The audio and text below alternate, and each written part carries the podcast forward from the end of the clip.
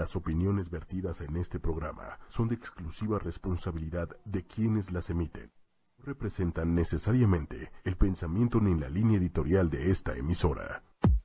Hola, ¿qué tal? ¿Cómo están? Buenos días. Un jueves más. Estamos aquí, un jueves más de lienzo en blanco. Estamos aquí en ochoymedia.com y listos para arrancar con un tema que creo que todos hemos sufrido un poco, que son las relaciones. Y creo que todos nos hemos como preguntado cuando estamos en una relación, especialmente cuando empiezan problemas, la pregunta así como, ¿estoy en una relación tóxica? Y más cuando nos sentimos ya como atrapados en una relación, es ¿cómo salgo? ¿Qué hago con esto?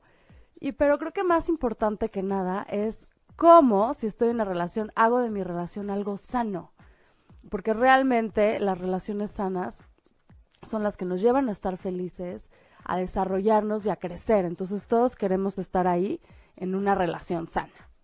Entonces, hoy vamos a explorar un poquito qué dicen los estudios, o sea, quiénes tienen relaciones tóxicas y quiénes tienen relaciones sanas, para que podamos también como inclinarnos más a ver cómo le hacemos para tener relaciones sanas. Entonces, fíjense muy bien, sí hay como algunas cosas que hacen más difícil tener una relación sana como que lo hacen más fácil que sea tóxico. Y entonces, entre eso, es casi siempre cuando, digo, dos puntos así como súper importantes, es cuando una relación es codependiente o abusiva.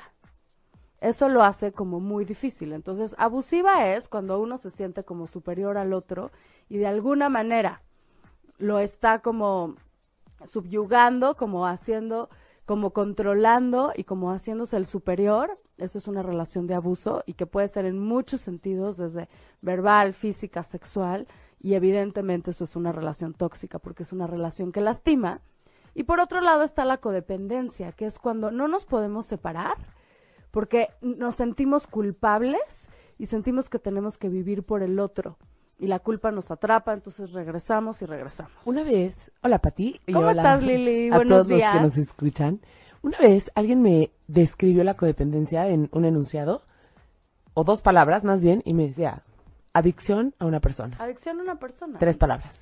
Tres palabras. Es, eso es exactamente, creo que te lo dijeron súper bien, Lili, y es por culpa, por eh, un, una necesidad de cuidado, por cualquier elemento, no me puedo salir y, y entonces estamos adictos, aunque eso es tóxico y aunque nos está haciendo daño a los dos. Ahora, hay personas, así como Así como hay personas que tienen predisposición a, a, lo mejor a la, a la adicción de drogas o algo así, ¿hay personas que tienen como predisposición a la codependencia? Sí.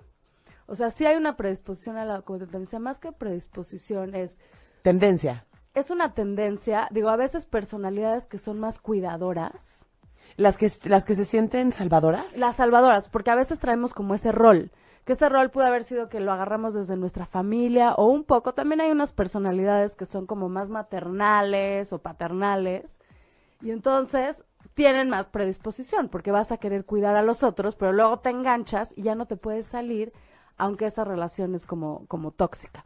También puede ser que cuando traes una herida de vida, cuando traes una herida del pasado, eh, también te puede pasar que caes como fácilmente en una relación codependiente, porque te da miedo estar solo, ¿no? Porque te tienes, o sea, quieres como depender más de otra persona y entonces eso también te puede llevar como a la codependencia. Ahora, ¿una persona puede vivir por siempre en una relación de codependencia? Ay, claro que sí, te puedes, oye, te puedes morir en una relación. Lo triste es que no creces.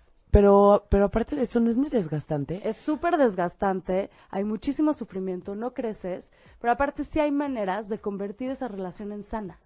Ya que es codependiente. Ya que es codependiente, digo, es difícil, pero por supuesto que se puede hacer. Claro que requiere del trabajo de los dos y de tener conciencia, o sea, conciencia de que esa relación está siendo codependiente. Digo, lo mismo que las relaciones abusivas, ahí es un poco más difícil, pero si hay conciencia y como voluntad de las dos partes, a veces las puedes transformar en algo, en, algo sano, y hay veces que si una persona no va a cooperar o, van, o, no, se quieren ayudar y los dos crecer, es, demasiado tóxico y lo mejor es como abandonar como, como esa relación. Y mira, Lili, justo, fíjense, vamos a hablar como de cosas que no ayudan. O sea, cosas que no ayudan y también para que sean como nuestros focos rojos. Si ustedes ven en su relación cualquiera de estos focos rojos, vamos a abrir los ojos y ver cómo lo podemos trabajar. Una como muy típica es, hay un foco rojo cuando hay una enfermedad mental o psicológica.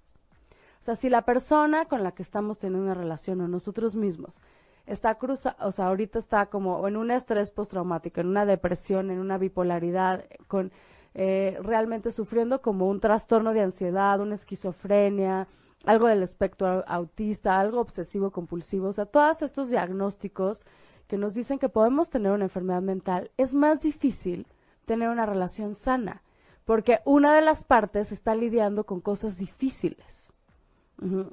Entonces ahí tenemos que tener como el doble de cuidado, porque también se puede como hacer una relación codependiente donde uno cuida al que está enfermo.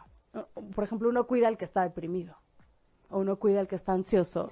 Y Y, si- para- y cada vez que se quiere ir, le da culpa dejarlo. Por Y para la persona deprimida, ¿eso es bueno? Que lo estén cuidando. Tampoco, porque también lo que esa persona quiere es tener una relación sana. O sea, también primero tiene que ver su parte, revisar esa parte de por qué está deprimido, para después estar listo para, para una relación que sea realmente como recíproca. Ahora, esto no quiere decir que porque una de las partes que está enferma casi casi lo tienes que dejar y ya es tóxico. No. Pero cuando yo me refiero, cuando estas enfermedades no están siendo tratadas. O sea, son como eternas, nadie hace nada al respecto por salir y empiezan a ser como círculos viciosos de relaciones muy tóxicas. Ahora, otra parte que puede ser muy tóxico es estar en una relación por una razón equivocada, Lili. O sea, a veces entramos en una, a una relación y creo que la mejor razón para entrar en una relación es porque esa persona te va como a poner más sal y pimienta a tu vida, pero no tanto por necesidades. A veces andamos con personas para que nos cubran nuestros huecos, para que nos llenen nuestros hoyos. Eso, eso significa un poco, más o menos, relacionarte desde la herida, ¿no? Exacto, cuando te relacionas desde la herida, realmente te estás relacionado por una necesidad y generalmente eso acaba en, en algo tóxico. Porque en vez de tú trabajar tu herida, estás dependiendo de que el otro te la llene. Y el otro va a ser incapaz de llenar, o sea, todo lo que, tu herida, porque pues, todos somos incapaces, o sea, de, de ser absolutamente como presentes para una persona, porque también tenemos como nuestra propia vida. Entonces esto siempre acaba en reclamos, en dinámicas difíciles y, y ¿cómo se llama? Y acaba como en algo tóxico, ¿no? Entonces, si estamos andando por alguien por necesidad o por miedo al fracaso o por culpa, son las razones como equivocadas.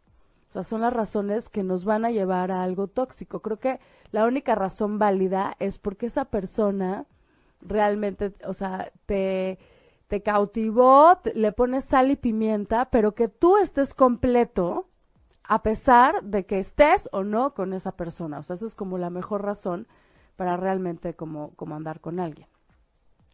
Otra cosa difícil, fíjense, ya dijimos enfermedades mentales o psicológicas, estar ahí por las razones equivocadas, y otras son las adicciones.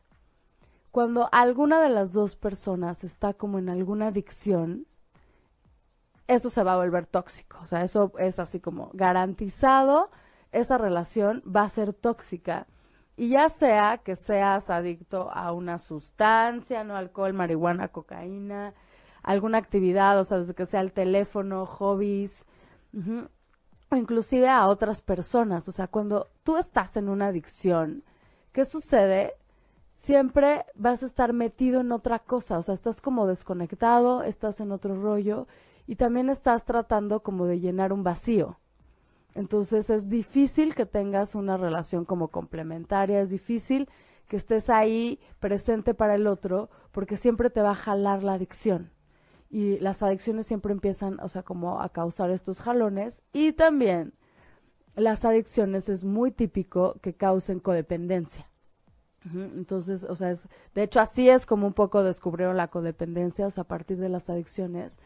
Entonces, es sí importante como, como sanar primero una adicción para estar listos para tener una, una relación sana.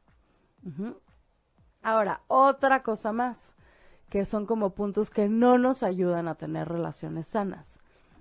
A veces es afren- o sea, como afrontamos las dificultades. A veces estamos atorados y no estamos afrontando las dificultades de una manera eh, realmente constructiva. Entonces, hay personas que se están constantemente autosaboteando. Puede ser también, por ejemplo, que tengamos un problema como de autoestima baja. Entonces, todo el tiempo estás como en un círculo de autoestima baja. Tienes un problema de indecisión o estás como en patrones como muy negativos o hábitos negativos, que lo que están haciendo también es que todo esto también recaiga sobre tu relación y se empieza a volver como tóxica. Una cosa también súper tóxica es cuando no sabes manejar emociones. Entonces, ya sea que te callas todas las emociones o que explotas las emociones, entonces vas a hacer como patrones de comunicación muy difíciles Ay, y eso se es bien vuelve común. tóxico. Y es bien común, ¿no? Los temas de comunicación. Y a las personas que nos están escuchando pueden hacer preguntas, los estamos leyendo en el Facebook Live, pueden hacer preguntas, consultas, expresarse, lo que quieran. opiniones, lo que, lo que, lo que ustedes quieran, aquí los estamos leyendo. Sí, esto, porque ahorita vamos a hablar un poquito más, Lili, definitivamente, o sea, cuando no manejamos las emociones, sí sucede muchísimo que, que los patrones de comunicación se empiezan a romper totalmente y pues eso no nos ayuda para nada a tener una relación sana. ¿Y sabes qué otra cosa, Lili? Las creencias rígidas. Cuando estás como muy cuadrado, porque quieras o no, cuando andas con alguien, vienen de diferentes mundos, ¿no? Siempre somos personas distintas. Entonces siempre vas a tener como choques con la otra persona. O sea, no puede ser como que no suceda. Y entonces a veces vas a necesitar flexibilidad para poder negociar muchas cosas. Y cuando tienes creencias rígidas, eso lo dificulta muchísimo y también se pueden hacer relaciones tóxicas, o sea, donde un miembro a fuerzas qu- quiere tener como dogmas o unas creencias y entonces empieza también como a asfixiar a la, a la otra parte. Los celos. Los celos. Los celos, que eso es justo, que son como actitudes de defensa, que eso es así como, generalmente cuando, eh, hay también, Lili, es cuando estamos actuando desde la herida. Porque generalmente los celos tienen que ver como algo tienes herido, que no estás confiando. Y entonces eso hace que se haga co- como una relación de control, que tenga que ver como control, negar, evadir, eh, retraerse, o sea, todo este tipo de actitudes hacen que se hagan dinámicas feísimas, donde estás como en una constante pelea. Y donde realmente en vez de disfrutarte así como, como persona, entonces eh, necesitas, o sea, como, como realmente estar moviéndote todo el tiempo en conflicto. Entonces eso, eso está como horrible, o sea, que, que vivas así como en conflicto. Y eso es tóxico, eso es tóxico porque se vuelve más una cárcel que una relación padre donde puedes eh, compartir. Entonces, estas son un poco como puntos, como focos rojos que nos dicen aguas, o sea, si estoy viviendo algo de esto, si me siento en una codependencia, si me siento también en una relación de abuso donde no soy considerada, o si existen cualquiera de estos puntos como adicciones, como una de las partes, o sea, está sufriendo una parte, lo mejor es como trabajar en nosotros mismos, porque si no puede ser como muy, muy, muy tóxico. Oye, fíjate que aquí nos escribe Sublimate. Yo soy esa parte de depresión, esa parte que sé que es tóxico de mí a raíz de una infidelidad y saqué todo lo feo de mí y me convertí en una persona tóxica.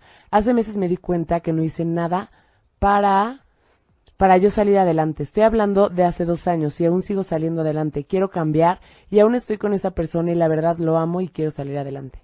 Pero fíjate, está increíble. Creo que ya tienes la primera parte, que es justo hacer conciencia, o sea, hacer conciencia de, híjole, esto me pegó durísimo, me volví, me volví de alguna manera tóxico porque ahora, o, o no sé, se apoderaron de mí la ansiedad, los celos, o sea, cualquier cosa que se haya apoderado de ti. Pero es una manera de trabajarlo. Mientras que lo estés trabajando, se, o sea, tienes toda la chance de que se empiece a volver una relación sana. Y eh, sí, Lili, algo No, a no, iba a decir que qué tanto es tan fácil trabajarlo tú sola. O sea, siento que a veces como que hasta la mente te juega chueco, ¿no? O sea, porque hay cosas que te cuestan mucho trabajo cambiar, que te gusta mucho, que te cuesta mucho O que ya son patrones, son hábitos. O que ya son O sea, patrones caes sin- en eso. Te puedes despertar y decir, hoy no voy a hacer un rollo de celos, hoy no me voy a volver una reclamona, hoy, o sea, puedes hacer cualquiera de esos. Y de repente estás ahí parado y dijiste, chin, lo volví a hacer.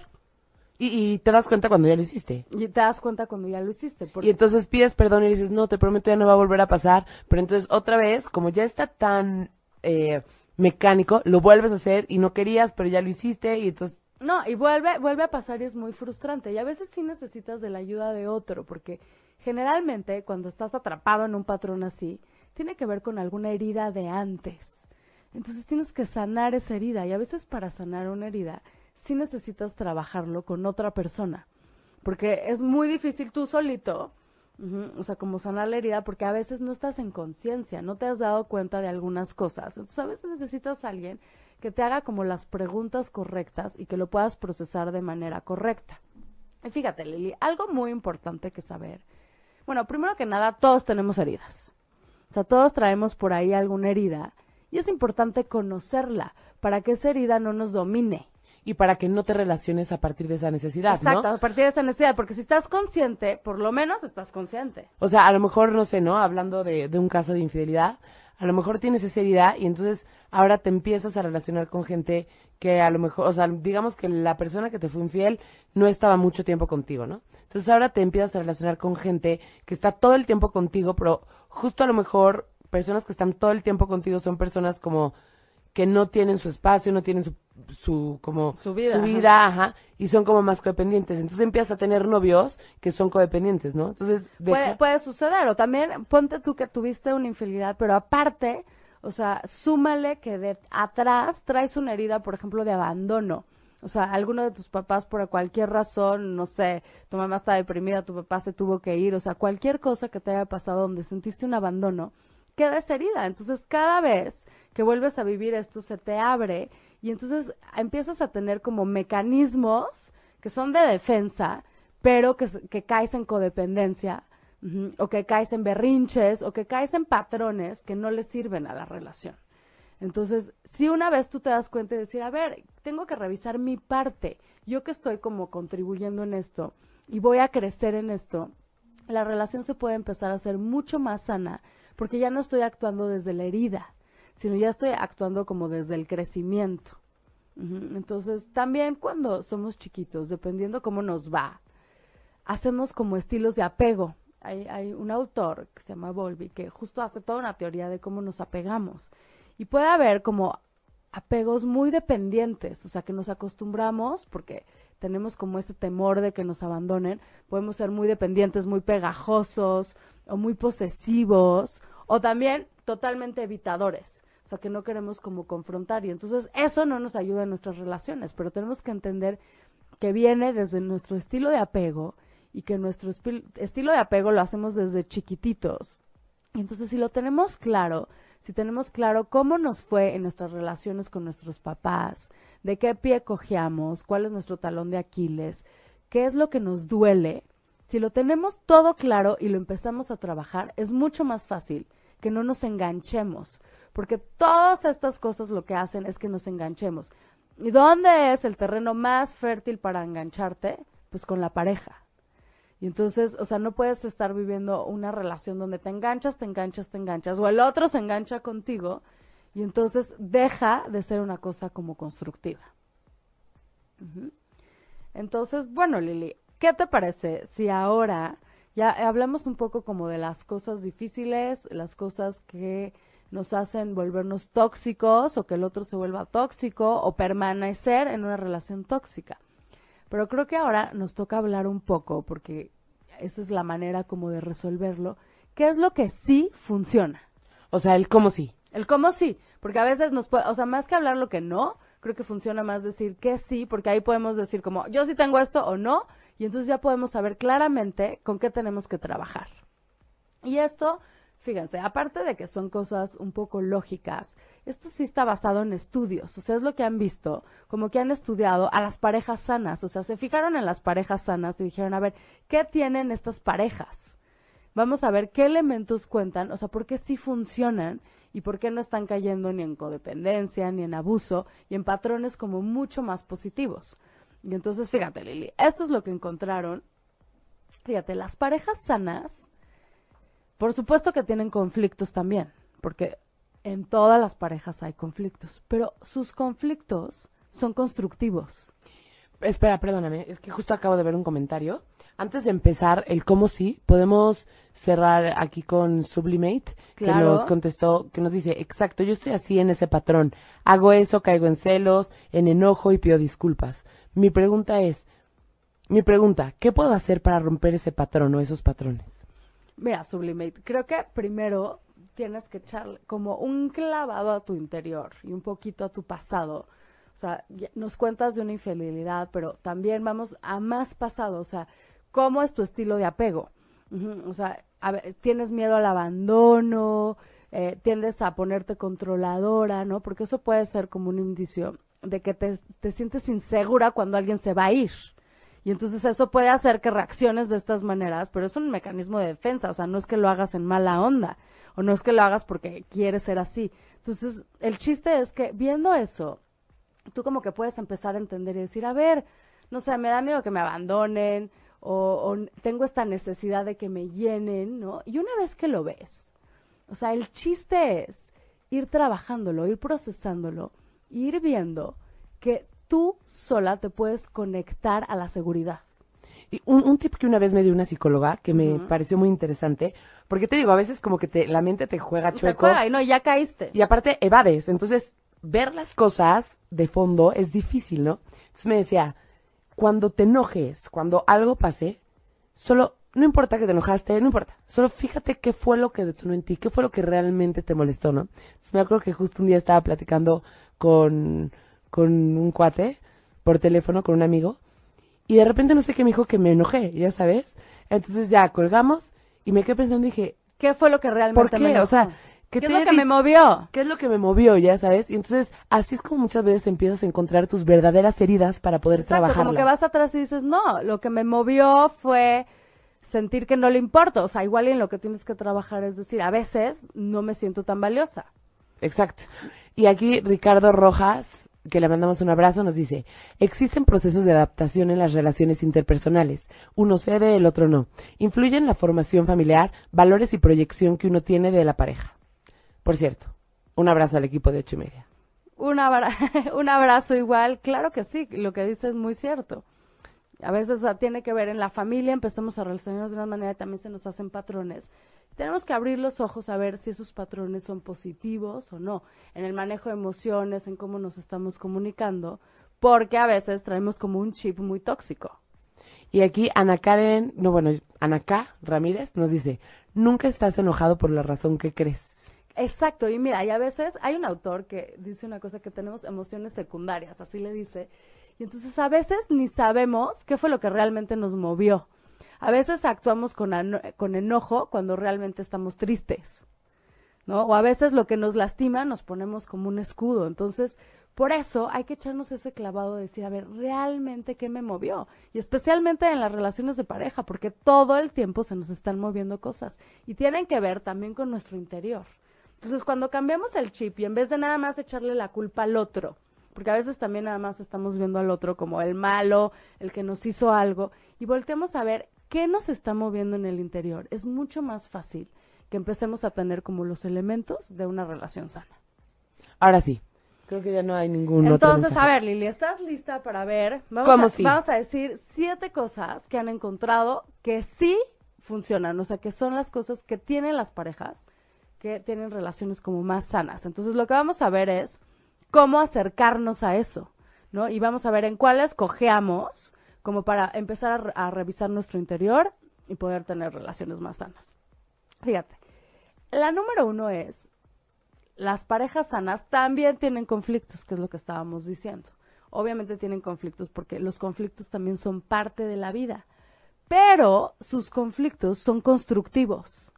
O sea, las discusiones acaban en una conclusión, son como mucho más funcionales en el sentido de que son capaces de negociar, de ceder, son como flexibles en las soluciones, si no están encontrando una solución, se salen como fuera de la caja, piensan otra cosa diferente y los dos están dispuestos como a arreglar las cosas. O sea, tienes que también tener como una actitud de, en vez de puro reclamo, una actitud constructiva en los conflictos, porque a veces nada más estás en un conflicto de quiero ganar.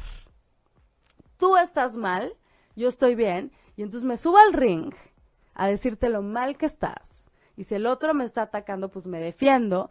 Y entonces, ¿qué es lo que se hace? Un conflicto, pero un conflicto donde el chiste nada más es ganar. Bueno, esto no hacen las parejas sanas. Las parejas sanas no se suben tanto al ring. Tienen conflictos, pero los dos tienen la actitud más que de acusar al otro. Acuerdos. A llegar a acuerdos, a negociaciones, a decir, bueno, yo no estoy de acuerdo de esto, tú tampoco, ¿qué hacemos? Entonces es una actitud totalmente distinta y a veces con que una persona de la relación empiece a hacer esto, el otro cambia porque se deja de sentir atacado. Y entonces es una actitud realmente de llegar a una solución, llegar a un acuerdo. A veces no son soluciones, ¿eh?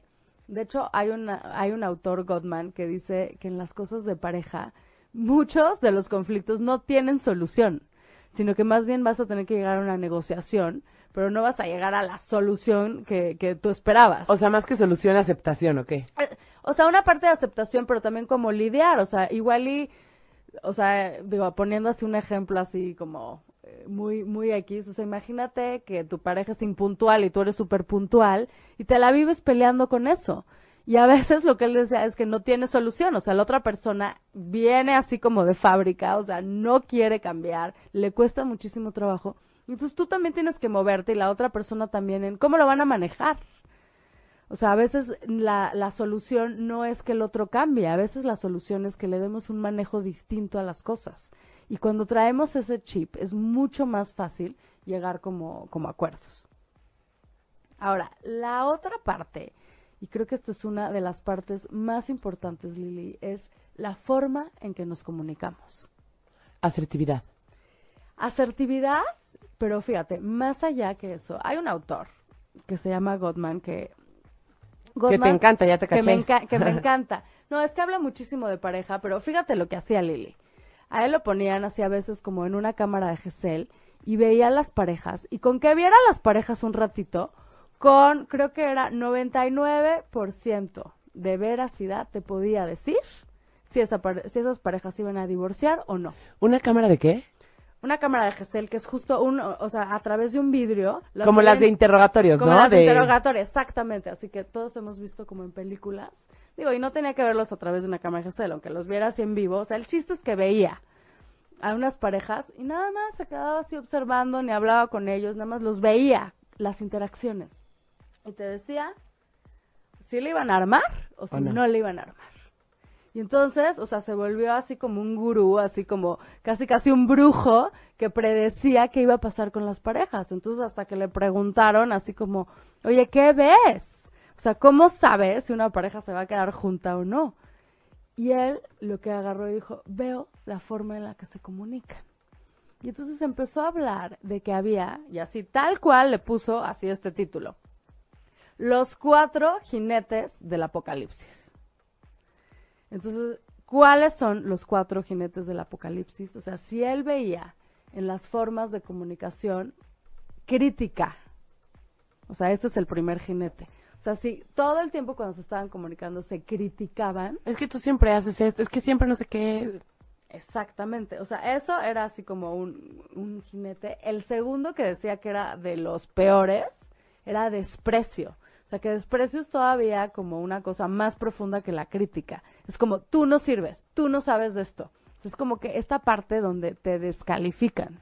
Entonces, si, es, si existía como este desprecio, o sea, que caía en descalificación del otro, ese segundo jinete y también veía mal, ¿no? El tercero era defensividad, que esto tenía que ver con que todo, en vez de tratar de encontrar una solución, me defiendo, me defiendo, estoy enfocada en tener la razón, tener la razón y todo es yo tengo la razón y me defiendo y me defiendo. Y entonces así es muy difícil tener una conversación, porque nada más se hace una conversación donde te estás defendiendo. Y el cuarto jinete, eh, él le puso en inglés stonewalling, que es pared de piedra, que eso es cuando te cierras una conversación. No estás hablando, no estás comunicando, es un poco como la ley del hielo, y entonces tampoco dejas. Cuando es, ok, Ya lo que sí, tú tienes toda la razón, así. O sea, ahí te están poniendo esa pared de piedra y entonces estás cortando. O sea, todas estas cosas o dificultan la comunicación o la cortan. Y a ver, tampoco quiere decir que si con una pareja tuviste alguno de estos jinetes, lo tengas con otra, ¿no? Mucho Ah, tiene no, que ver pero aparte, como... Lili, todos lo tenemos. O sea, el problema es cuando en proporción esto es la mayoría. O sea, lo que decía es, tenemos que tender a tener una como interacción lo más positiva posible. O sea, él de hecho daba como una proporción, decía, no me acuerdo si decía 5 a 1 o 4 a 1. O sea, y esto quiere decir que por cada interacción negativa que tuvieras, que hubiera cinco positivas. O sea, lo- de lo que estamos hablando, porque es casi imposible no caer en algún momento en alguna de estas. O sea, tenemos que evitarlo lo máximo, porque aparte esto nada más cierra las, las relaciones, destruye las relaciones. O sea, si están presentes estos cuatro jinetes y están presentes la mayor parte del tiempo, generalmente lo que va a pasar es que se va a destruir esa relación. O una de las partes va a quedar muy lastimada o en una relación súper abusiva o súper codependiente. Entonces sí tenemos que abrir los ojos y decir si en nuestras relaciones están existiendo estos jinetes, porque estos jinetes no nos permiten realmente crecer. Y entonces no porque los hayas tenido con una pareja quiere decir que lo vas a tener con otra, y no porque los usemos de repente quiere decir que ya estás destinado al, al fracaso. Pero sí lo que tenemos es que abrir los ojos y cambiar la forma en la que hablamos, cambiar la forma en que nos comunicamos, porque podemos hacer discusiones mucho más constructivas y esto hace que la pareja empiece a fluir mucho más. Y realmente cuando hablamos de como nuestro lo que realmente nos está pasando, o sea, que tiene que ver como con la sinceridad y tiene que ver con no usar estos jinetes, pero también para hablar de lo que realmente nos está pasando, para ser sinceros, para que el otro nos pueda eh, comprender, tenemos que sentirnos en un lugar seguro. Y cuando existen los jinetes no nos sentimos en un lugar seguro. Entonces, ni vamos a decirlo, o sea, nos defendemos y no se da como un campo propicio como para la comunicación. Luego, otro punto, Lili, es como la parte donde en las relaciones sanas existe como una fuerte amistad. O sea, realmente los que tienen relaciones sanas son amigos. O sea, sí tienen un elemento como de amistad muy fuerte. ¿Y qué hacemos con los amigos? Con los amigos son como tus cómplices, los proteges, como que Sinceridad. les cuidas las espaldas y eso te hace sentir muy protegido. Entonces, lo que vemos también que están haciendo las parejas sanas es hacen un lugar seguro entre ellos, o sea, donde tú sabes que el otro te va a proteger, no te va a atacar. Y entonces, y generar esto es muchas veces desde la amistad, desde la forma en que nos comunicamos y de, y de cómo nuestros conflictos empiezan a ser constructivos y llegamos a acuerdos. Entonces, si, tene- si vamos teniendo estos elementos, nos sentimos seguros en esta relación en vez de defendiéndonos. Y eso es un cambio, en serio, absolutamente como, como radical. Ahora, otro factor es que existe un afecto positivo hacia el otro, o sea, realmente admiras al otro. O sea, las personas que están en una relación sana se admiran. O sea, hay algo que ves en la otra persona que dices, wow, y se lo dices y existe como ese reforzamiento y entonces tú te sientes aceptado por el otro. Entonces, en las relaciones sanas te tienes que sentir aceptado, porque si te están criticando y si te sientes no aceptado, empieza toda una dinámica horrible. O sea, te tienes que sentir como... Y entonces también hay que verle como lo bueno que tiene nuestra pareja. Evidentemente va a haber defectos, o sea, evidentemente van a existir cosas que no nos gustan, pero que pase también como la parte positiva, o sea, que sí le podamos poner como ese, subrayar esa parte donde sí vemos esos como, como aspectos positivos. Y otro de los puntos es que en las parejas sanas hay un vínculo, que ahorita vamos a decir un poco qué es vínculo, y hay apoyo. Vínculo tiene que ver con la conexión, o sea, que realmente estamos conectados. Y que la otra persona va a ser como responsiva, o sea, eso, eso quiere decir que va a responder cuando la necesitamos y accesible. O sea, que si nosotros necesitamos a esa persona porque estamos en algún momento difícil, esa persona va a responder. Eso es vínculo. Y eso tiene que ver con también sentirnos protegidos. Entonces, ahora, no es que desde la herida necesitemos que nos protejan, pero sí tiene que ver con que realmente podamos sentir que el otro le importamos y que tenemos un lugar como especial. las parejas sanas crean esto, donde es, hay ese vínculo y entonces se da apoyo. Y entonces sentimos que tenemos un apoyo.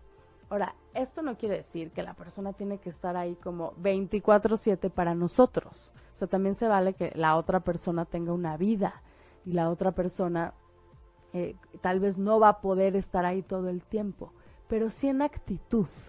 Y sí, aunque no haya podido estar en algún momento importante o en algún momento que la buscamos y era como de emergencia, está ahí después. O sea, en, en, y está ahí a veces en presencia, aunque esté lejos. Entonces esto más que nada, o sea, más que contemos los minutos en que estuvo ahí o en que no estuvo ahí, es una persona que está presente.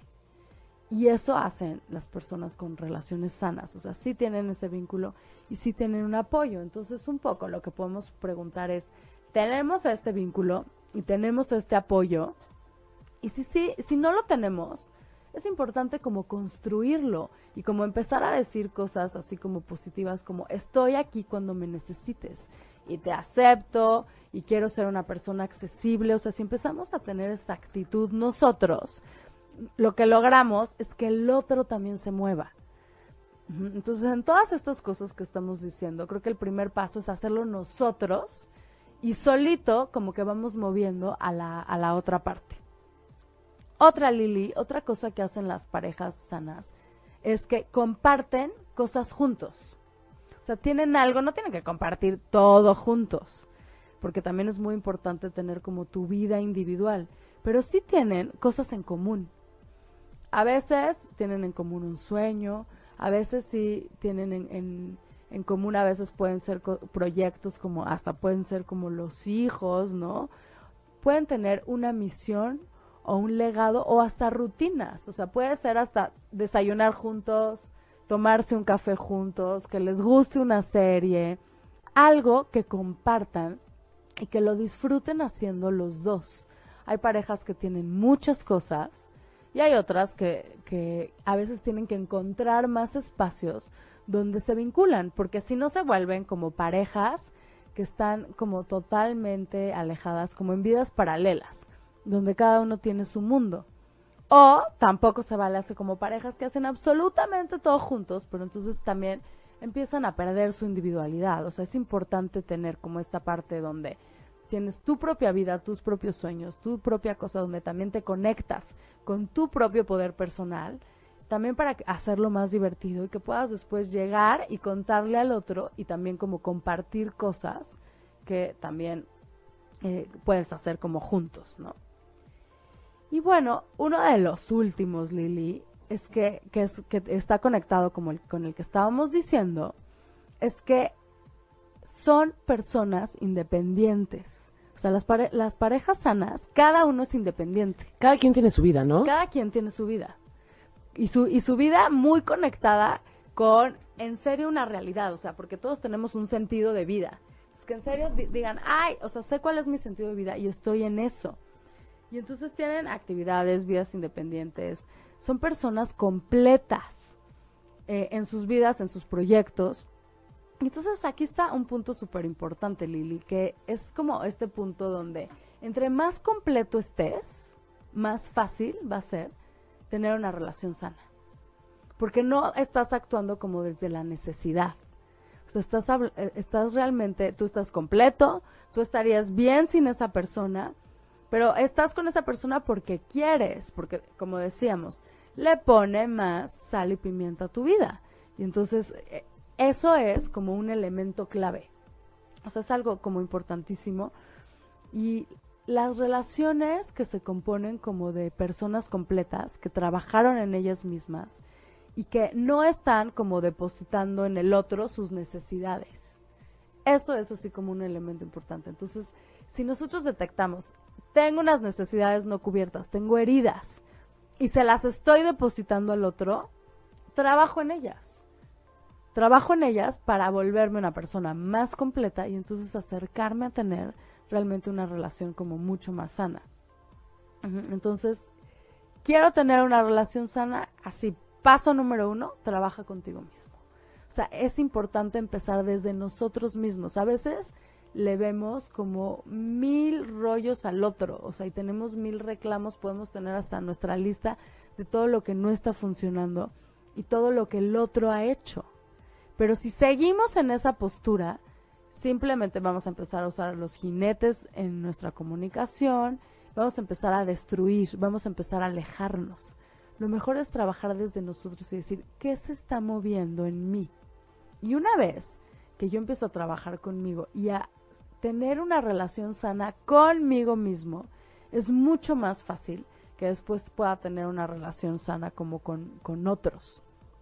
El trabajo interior nos libera, nos podemos dar cuenta como de nuestros patrones negativos, el chiste es sentirnos como, como más libres y que está realmente como, como en desarrollo. O sea, hay que apostarle a tener como estas relaciones positivas. Pero en serio tenemos que empezar como desde nosotros mismos. Y a veces eso es muy difícil porque es más fácil ver lo del otro. Y a veces tenemos también como puntos ciegos donde no estamos viendo realmente como, como lo nuestro. Entonces, fíjate Lili, ¿qué dirías así como, qué es lo que más te ha brincado o qué punto se te hace como súper importante que podríamos así como súper subrayar ahorita que ya estamos terminando? El de no relacionarte desde la necesidad se me hace muy importante porque, o sea, no solo es importante, si no lo cachas, vas a repetirlo y repetirlo y repetirlo y repetirlo porque no, no y aparte como de que la no curas la necesidad y lo peor es que el otro no te la va a llenar. Exacto, Tú siempre entonces- estás como in- insaciado, o sea, siempre estás como no contento. Exacto. Entonces, no depende del otro, va a depender de ti y vas a repetir patrones siempre hasta que no puedas tú sanar tu necesidad o aprender a relacionarte desde el amor en lugar desde la herida. Exacto, y, y- y creo que al fin y al cabo lo que acaba sucediendo es que el único que puede llenar esa necesidad eres tú mismo. Sí, el único que lo puede hacer. Y entonces el día que puedes, ¡prum!, como cambiar ese chip, te vuelves en tus relaciones mucho más tolerante, menos miedoso, menos ansioso. Y, y también quisiera que las personas que nos están escuchando, que Patricia, nos, Patricia García nos dice, excelente tema, saludos, nos digan con qué se van. O sea, qué puntito les, como que les retumbó y se les quedó, con qué se van. Que, que es importante que se acuerden. Así cuando se les olvide pueden regresar al Oye, Facebook así Live como, eh, dices como acordeón. como acordeón. oye, que te, que te escribías en la mano así como, no se me puede olvidar este punto. Y algo también que me gustó mucho fue el tema de los cuatro jinetes, que, a ver, vamos a recordar, eran la... Fíjate, la- crítica, Espera, a ver, deja ver si puedo. ahí, ahí vas, Lili. Crítica, defensividad, o no sé cómo se diga, pero... defensividad, sí. Crítica, defensividad, este, pared de no sé qué. Pared de piedra. Pared de piedra, crítica, defensividad. Oye, ya tienes tres, súper bien. Desprecio. Desprecio. Tienes todos los jinetes. tienes todos los jinetes. No, en serio, lo de los jinetes, pónganlo en práctica, es súper mágico. O sea, en serio, si tú te estás concentrado, o sea, eso sí, casi casi pónganselo de acordeón y en cada conversación que tengan, traten de no usarlos. Y en serio van a tener conversaciones muy distintas, conversaciones mucho más constructivas. Y no solo eso, ¿no? O sea, justo la asertividad, ¿no? Muchas veces hemos hablado de la asertividad.